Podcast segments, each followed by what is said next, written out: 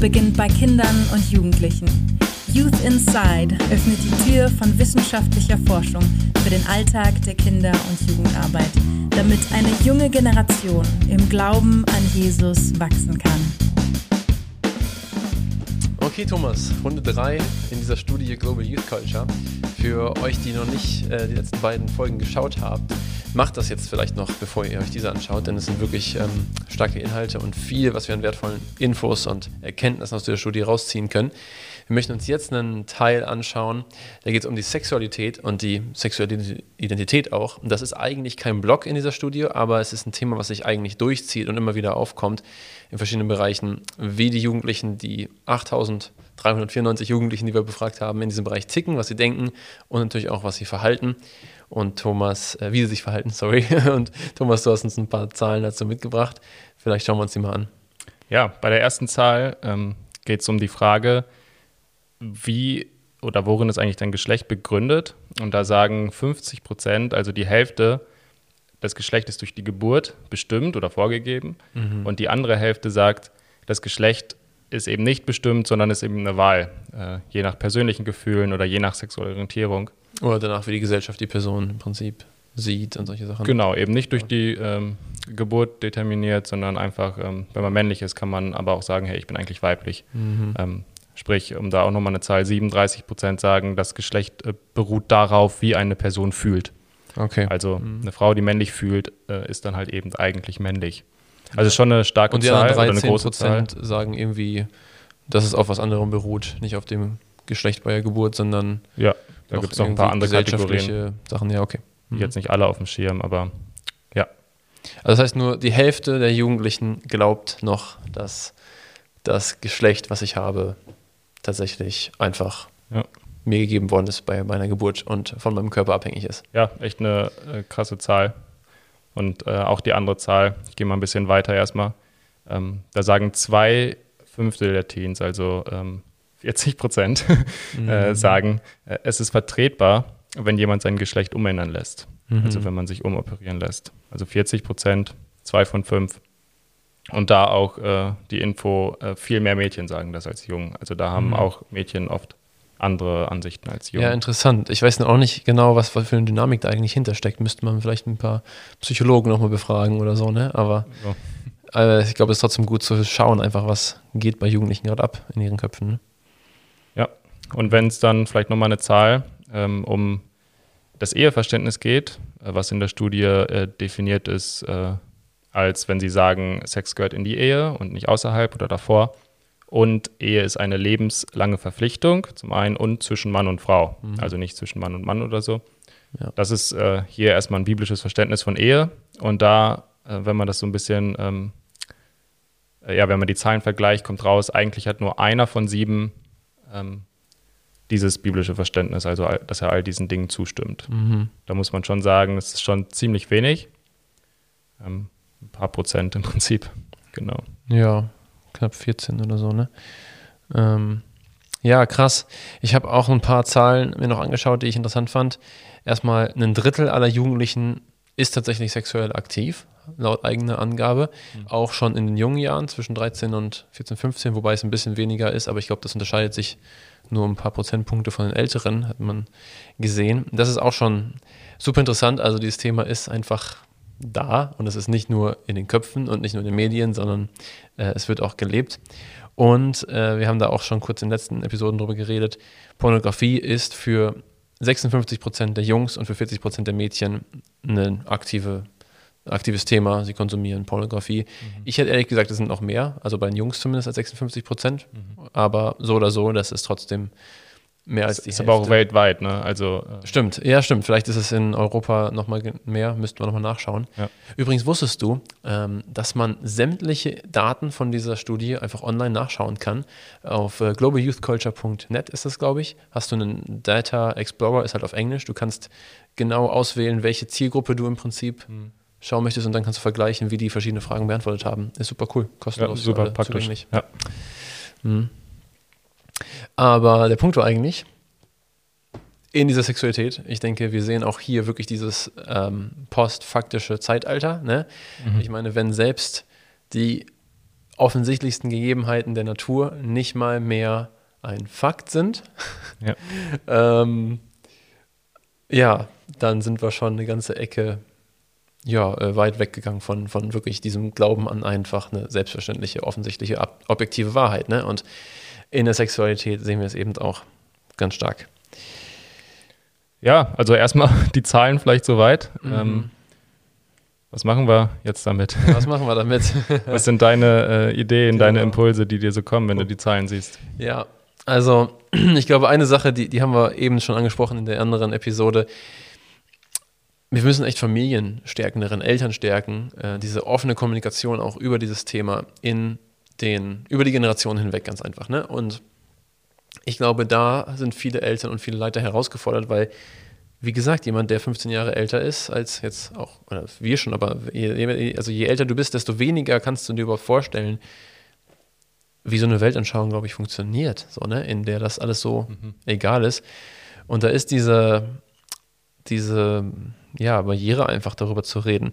Aber ich glaube, eine Sache, die uns bewusst sein muss, und ich fange jetzt wahrscheinlich an, ein bisschen hier zu predigen, aber ich, diese, diese ganzen Gedanken, jeder zweite Jugendliche, der nicht sagt, mein Geschlecht ist durch meinen mein Körper bestimmt, so, das ist ja etwas, also ich persönlich sage jetzt mal ganz äh, subjektiv so, ich kann mir nicht vorstellen, dass 50 Prozent der Jugendlichen ähm, sich irgendwie hingesetzt haben und sich mal all die möglichen Ideen und auch Studien und Untersuchungen und sonst was zu diesem Thema angeschaut haben, um sich wirklich ein Meinungsbild darüber zu schaffen. So, ne? Sondern letztendlich, das ist ein Trend in unserer Gesellschaft gerade und ich behaupte, ein großer Teil dieser Jugendlichen, die sag ich mal, sowohl dieser Genderideologie folgen oder da verunsichert sind und auch, wenn es darum geht, was sexuell die richtige Ethik im Prinzip ist. Ich glaube, die meisten haben sich damit nicht auseinandergesetzt und sind zu diesem Ergebnis gekommen. Ich glaube, sie glauben und sagen diese Dinge letztendlich, weil sie es überall hören und sehen. So, ich meine, stell dir mal vor, so, wann hast du, Thomas, das letzte Mal einen Film geschaut, wo es einfach nur um eine gute Freundschaft ging zwischen zwei, ja, zwei Freunden, die eine Herausforderung durchmachen, sich streiten und am Ende vertragen Ja. sie sich wieder und haben irgendein Abenteuer überwunden. Schon nicht besonders häufig. Ja. Fällt dir ein Film ein? Ich weiß, oh Gott, nicht, wann ich das letzte Mal geschaut habe. Bestimmt wird man drüber nachdenken, aber wenn ich dich Ja. frage, wann hast du das letzte Mal einen Film gesehen, in dem Sex vorkam und romantische Liebe und das Happy End daraus bestand, dass sich zwei gefunden haben? Ja. Jeder Film, den es gibt. Beziehungen So. werden immer sexualisiert oder häufig. Wirklich, ja. Ich glaube, wir haben hier drinnen ein, so ein, ein Problem, was wir letztendlich natürlich uns selbst geschaffen haben als Menschheit, aber das ist so stark einfach gepusht von dieser, du wirst halt angeschrien von Sex. So, ne? Es ist halt diese, diese Meinungsumfrage hier, das ist ja letztendlich, finde ich, nur das Resultat von dem, was überall unterschwellig kommuniziert wird, eben in der Unterhaltung. So, ne? Und die Bibel sagt, dass der Glaube aus dem Hören, also aus der Predigt, aus der Verkündigung kommt, die wir hören. Ne? 1. Korinther, äh, nee, Römer 10, Vers 13, sorry. Ähm, und das funktioniert genauso mit dem Wort Gottes wie auch mit all diesen Sachen. Und wenn junge Leute damit aufwachsen und das der Normalzustand ist und sie das überall sehen und hören, dann glauben sie natürlich auch, dass es so ist, weil sie glauben es, also Glaube kommt aus der Predigt, so, ne? Ganz einfach. Und äh, ich denke, das ist echt eine Sache, wo wir merken müssen, diese Probleme, wir, wir, ich glaube, wir dürfen und müssen da ganz offen einfach mal gegen predigen. Ja, da, Ähm. da muss ich auch echt äh, sagen, dass da so ein bisschen mein Herz blutet, äh, Mhm. wenn, ich, ähm, wenn ich selbst spüre und merke, also vielleicht ähnlich erfahren habe, aber auch oft sehe, dass auf dem Thema einfach so ein Druck ist, Mhm. äh, in einigen christlichen Kreisen auch, denke ich, kann man schon so sagen, äh, einfach ja, so, ein- so ein, vielleicht ein dunkler Schleier, der so da so drüber liegt. Charme auch irgendwie, ne? Charme äh, definitiv auch, je Mhm. nach kultureller Subkultur vielleicht dann auch nochmal mehr. Ähm, aber also das ganze Thema ist irgendwie so belastet. Und Mhm. du sagst jetzt, du hast es so dargestellt, die hören es ja überall. Es ist so präsent und Ja. äh, es wird überall gepredigt. In der äh, Studie hieß es irgendwie, die öffentlichen Stimmen sind in dem Thema so laut. Und ich frage mich halt, ähm, wie laut sind wir da? Ja. Ähm, wie haben wir da offen oder können wir in unseren Kinder, Teenie, vielleicht auch gerade Jugendkreisen ähm, offen und ehrlich über Sexualität spre äh, sprechen? Und Oder ist es immer noch ein Tabuthema für genau, ja. Christen? Und gerade wenn dann, also ich denke schon, es wird hier und da mal thematisiert, Ja. aber Ja, ich, ich kenne es oder erlebe es dann schon, schon mal so, dann holt man halt den Hammer raus, so den moralischen Ja. Hammer so. so Ich habe auch gerade dagegen predigen gesagt. Ne? Ich glaube, das ist, wahrscheinlich haben manche Hörer auch schon gedacht, oh nein, schon wieder so ein bisschen so Moralapostel. Ne? Ja. Aber ich meine vor allem dieses, es gibt eben eine andere Sichtweise darauf. Ja. Und ich bin überzeugt, dass Gott eine andere Sichtweise darauf hat. ja, positiv. Ja, eben auch eine positive, ich glaube, Ja. eine andere Vision, eine andere Vorstellung, die wunderschön ist auch.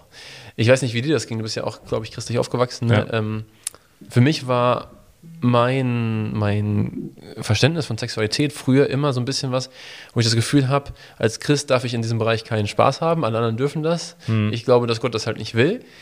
Ähm, und ja, was ich halt dafür habe, ist, dass ich halt nicht gesündigt habe. So, ne? Und meine Reinheit ist so ein bisschen, meine Jungfräulichkeit ist das, was halt übrig bleibt. So, ne? Dafür habe ich das noch. Und dann Ja. habe ich was ganz Besonderes, was ich meiner Frau geben kann. So, und das fand ich auch wirklich immer schon ein schönes Bild.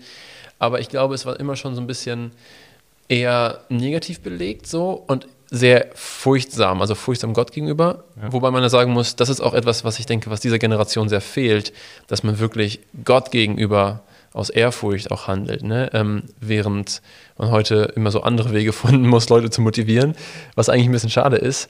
Aber ich denke trotzdem, dass auch Gottes Wort in diesem Bereich nicht zu kurz kommt. Ich glaube, es gibt viele sehr visionäre, wunderschöne Gründe, äh, den Ordnungen Gottes zu folgen. So, ne? Also gerade bei Sexualität, ich glaube, genau dieser Gedanke, ich habe gesagt, ne, Reinheit war immer so das Überbleibsel.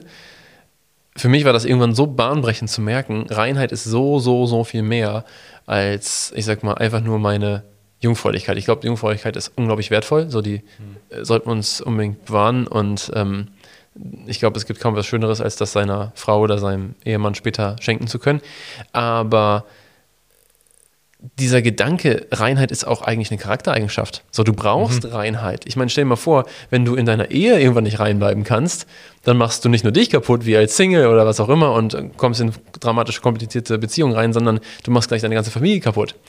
So, zu üben, eben nicht jeder Versuchung des Fleisches zu folgen und äh, aus Liebe zu handeln, eben das jetzt zu opfern für etwas Besseres, was du später kriegen kannst, das ist im Prinzip das Herz oder die Disziplin der Reinheit im Prinzip. Ne? Und Lust sagt, ich nehme das jetzt und äh, opfere dafür das später im Prinzip. So, ne? Und das ist etwas, was wir früher, also was wir früh im Leben jetzt schon üben können als Single, und wir brauchen es aber umso mehr in der Ehe. Und ich glaube, viele Ehen scheitern auch daran, dass sie das eben nicht haben und weil sie merken, irgendwas erfüllt mich hier nicht, äh, ne, ich bin nicht glücklich mehr und was auch immer und deswegen suche ich mir was anderes. Und dann führt der Mangel an Reinheit eben zur Zerstörung der Familie. Und ich glaube, das zu checken, ist es so viel mehr als das ist eine Charaktereigenschaft, eine, vielleicht sogar ein Wesenszug oder sowas, den, der nach was aussieht, der sich in meinem ganzen Handeln zeigt. Nicht nur darin, dass ich eine konkrete Grenze nicht überschreite, sondern schon, dass ich überhaupt mich rein verhalte, dass ich ehrfürchtig und, und ehrevoll mit,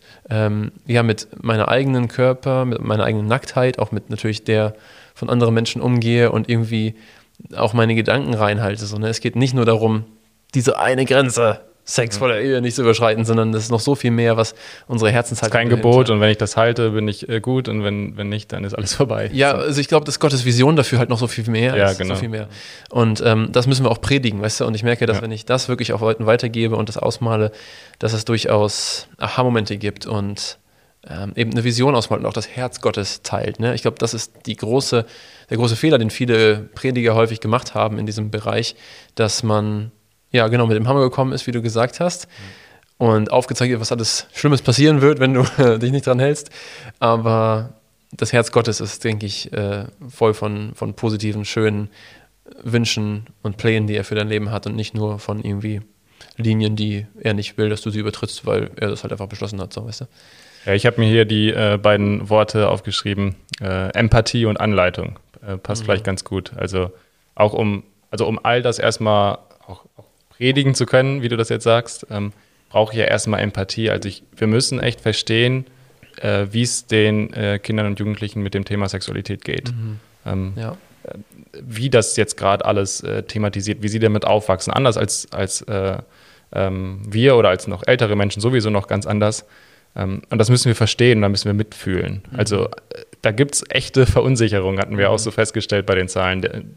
Das ist nicht Hauptsache, ne, die, die sind nicht so Rebellen und jetzt Ja. gehen wir voll raus, sondern Ja. die sind wirklich auch verunsichert. Genau. Vielleicht fehlt da Anleitung. Ähm, äh, So, wenn sie gerade, wenn sie alleine sind, wir hatten diese Zahl, dass sie im Thema Sexualität eh- eher nicht zu ihren Eltern gehen, sondern eher zu Social Media und so. Da merkt man auch nochmal so eine Barriere.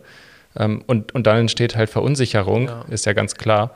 Und da einfach empathisch zu sein, ähm, ähm, ja, mitfühlen heißt es ja im Prinzip, ähm, dass sie es auch zum Teil schwierig haben, da in diesem Bereich vielleicht rein zu bleiben, vielleicht äh, richtig damit umzugehen. Ja. Und das andere ist dann halt Anleitung, wie du sagst, so äh, das große Thema aufzeigen, Ja. ähm, das große Bild Gottes, die Idee Gottes dahinter auch Ja. vermitteln. Ähm, Sexualität, was, was Schönes, was Positives. Ja. Und das wird manchmal so gesagt in einem Satz, aber das dann auch wirklich zu zeigen, äh, groß zu machen. Mhm. Ähm, ja, Ich glaube, gerade für vor allem so konservative denkende Leute oder Christen ist halt dieses Thema auch so ein Schockding noch, wenn dann wirklich mal jemand so berichtet davon, wie es ihm geht, dass er eben homosexuelle Gedanken hat oder sonst was. Ich weiß noch, vor ein paar Wochen ist mein vierjähriger Neffe, wollte einfach, ist irgendwie einfach mit dem Kleid seiner Schwester rumgelaufen, fand es einfach mal witzig, das anzuziehen. So, ne?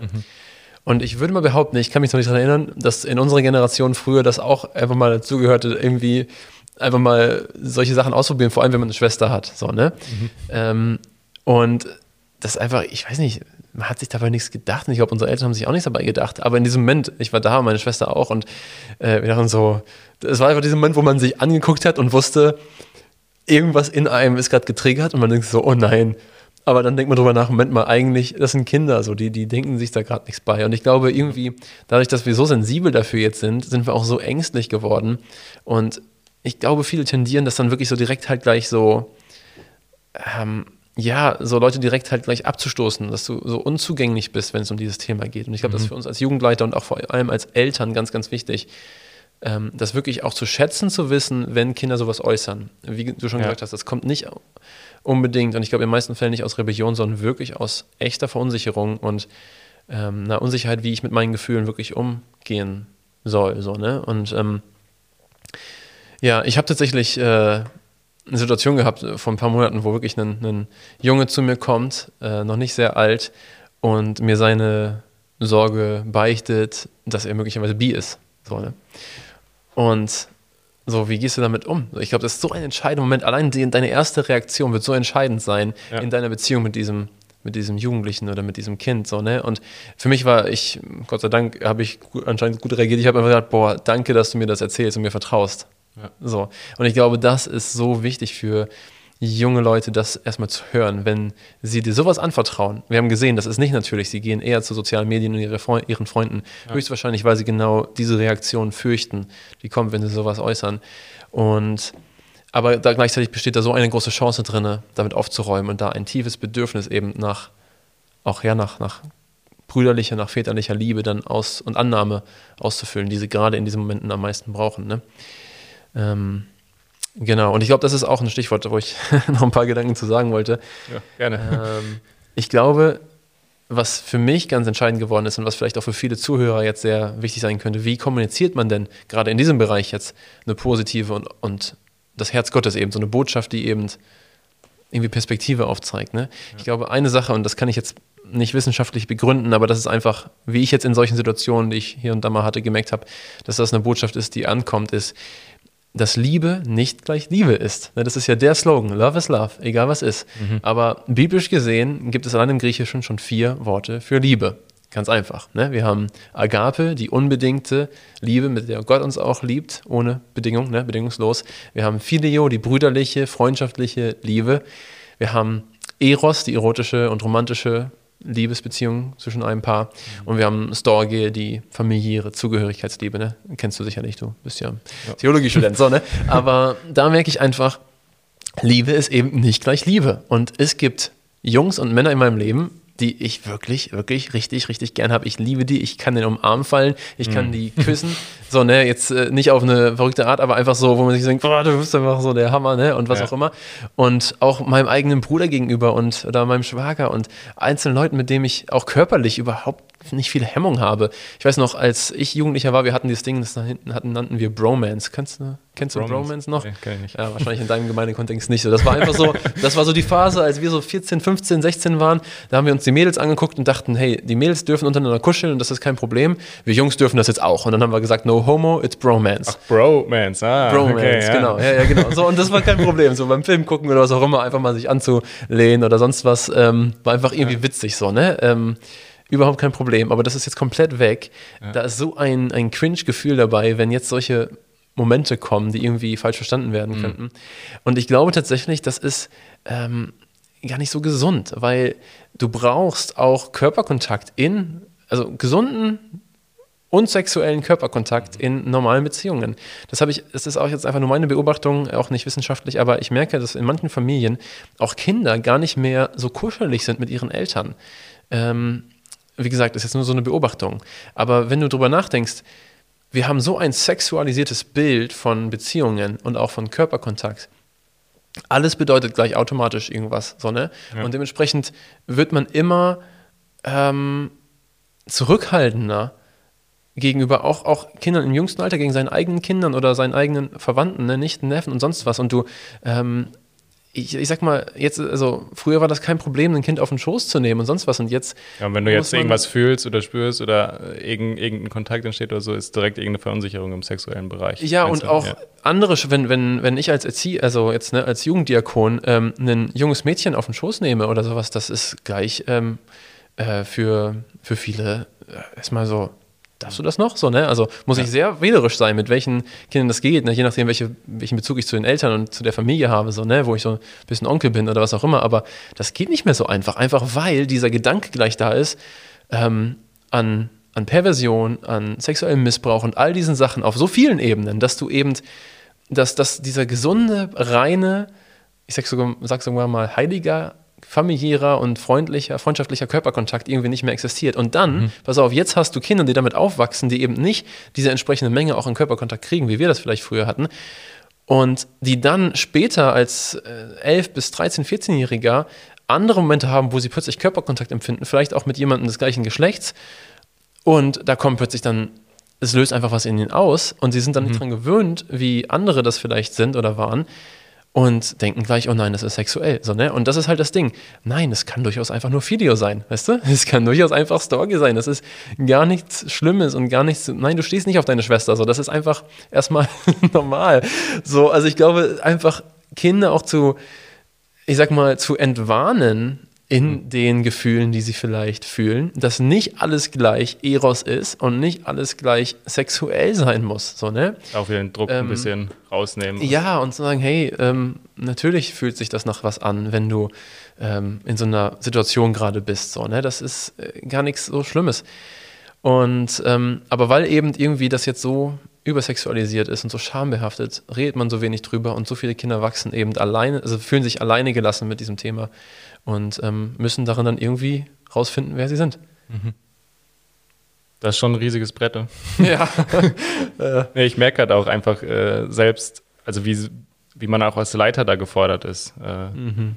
Wege zu finden, da richtig zu kommunizieren, vorbereitet zu sein auf so ein Gespräch, ja. von dem du erzählt hast und ähm, sich wirklich ganz, ganz gut zu überlegen, ähm, in diesem doch dann sensiblen Thema mhm. am Ende, ja, ähm, ja äh, gute Antworten zu finden, ähm, mhm. Themen wirklich nicht abzuhacken, äh, mhm. vorschnell vielleicht äh, moralischen Katalog zu lernen oder so, ja. sondern da wirklich Themen emotional zu durchdenken, empathisch ja. zu durchdenken. Mhm. Ähm, da auch Vorbereitung zu leisten. Ähm, ja. Ich denke, weniger wird es bestimmt nicht, mhm. nee. was, was die Herausforderungen da in dem Bereich angeht. Mhm. Ähm, da sind wir als Christen nun mal schon ziemlich stark äh, Kontrastgesellschaft. Ja, denke ich. Auf jeden Fall. Ja. Ja, also ich denke, das reicht auch erstmal schon an äh, ja. Emotionen für dieses Thema. Ne? Ich denke, zusammenfassend können wir wirklich sagen, ähm, für alle, die zuhören, für uns, mach dich bereit für diesen Moment, wo jemand sich dir anvertraut. Ja. Ähm, du wirst nicht drum herum kommen, dass diese Momente kommen. Äh, schau dir die Zahlen an. Es ist ein Thema für so viele. Ja. Und dieser erste Moment, wie du darauf reagierst, wird einiges ausmachen daran, wie dann du weiter in diese Beziehung Einfluss nehmen kannst. So, ne? Also halt es dir jetzt vor Augen, lass dich jetzt lieber schocken, dass du dann entsprechend auch mit einer gewissen Entspannung reagieren kannst. Und ähm, ja, dann, dann hör einfach zu. Ich glaube, das hilft ganz viel. Ne? Ähm, gib ihnen ein bisschen Hilfestellung, ähm, Sachen einzuordnen, Gefühle einzuordnen. Ähm, und letztendlich bedenke auch, das sind keine Rebellen in diesem Bereich. Das sind wirklich teilweise sehr ängstliche und verunsicherte Kinder und Teenies, die ähm, es echt gebrauchen können, einen großen Bruder, eine große Mama, äh, eine Schwester zu haben, die ähm, ja, sie einfach in den Arm nimmt und sagt, hey, es ist, du bist gut, so wie du bist und es wird alles mhm. okay, so, ne? Und äh, keine Sorge, du bist noch jung und es wird sich noch viel entwickeln und nicht jedes Gefühl, was du jetzt verspürst, ähm, bestimmt jetzt hier schon deine sexuelle Zukunft bis in alle Ewigkeit. So, ne? ja. Unsere ja. Stimme darf äh, laut werden. Äh, mhm. Die laute Stimme der Social genau. Media und, und, Co.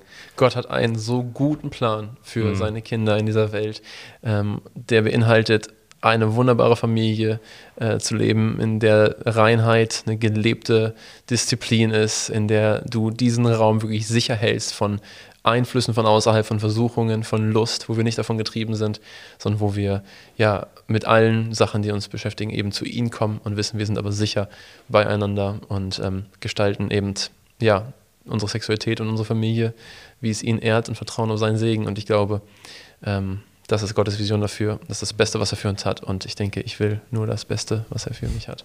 Amen. Ich glaube, das ist ein gutes Schlusswort. Ja. Matthias, danke. Ja. danke auch für die drei Episoden, das Gespräch. Also ich habe auf jeden Fall nochmal viel mitgenommen. Mhm. Ich hoffe, die, die zuhören, äh, zuschauen, denen geht es auch so. Ähm, genau. Und dann verabschieden wir uns an der ja, Stelle. Ich will noch eine Sache anfügen. Eine Sache noch. Aber nur eine kleine Werbung im Prinzip. Und zwar mm. äh, Mr. Jugendarbeit. Wir haben schon ein paar bisschen drüber geredet. Das ist ein ah, Freund ja. von uns. Und was ich merke, ich habe seinen Newsletter. Hast du seinen Newsletter? Ja. Ja, sehr gut, genau. Es ist der einzige Newsletter, den ich tatsächlich täglich lese. Alle anderen habe ich inzwischen ab, äh, abo, deabonniert, weil dieser ist aber wirklich gut. Für mich als Jugendleiter ja. ist der Hammer. Und was ich daran liebe, ist, dass er einen wirklich nicht einfach nur irgendwelche Ressourcen gibt, die man auch noch alle anwenden und kaufen sollte und einem nicht alle möglichen Sachen gibt, die man umsetzen muss, jetzt auch noch in seiner Jugend, obwohl man schon zu 120 Prozent ausgelastet ist, sondern es gibt einem wirklich diese es hilft einen, sich in Jugendliche reinzudenken, mitzukriegen, was sie gerade beschäftigt, am Ball zu bleiben, was in der Jugendwelt gerade mhm. Trend ist.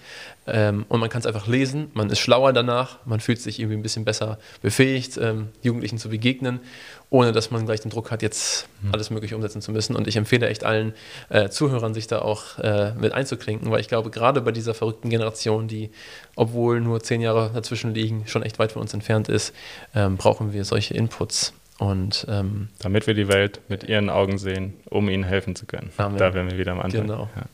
Wunderbar.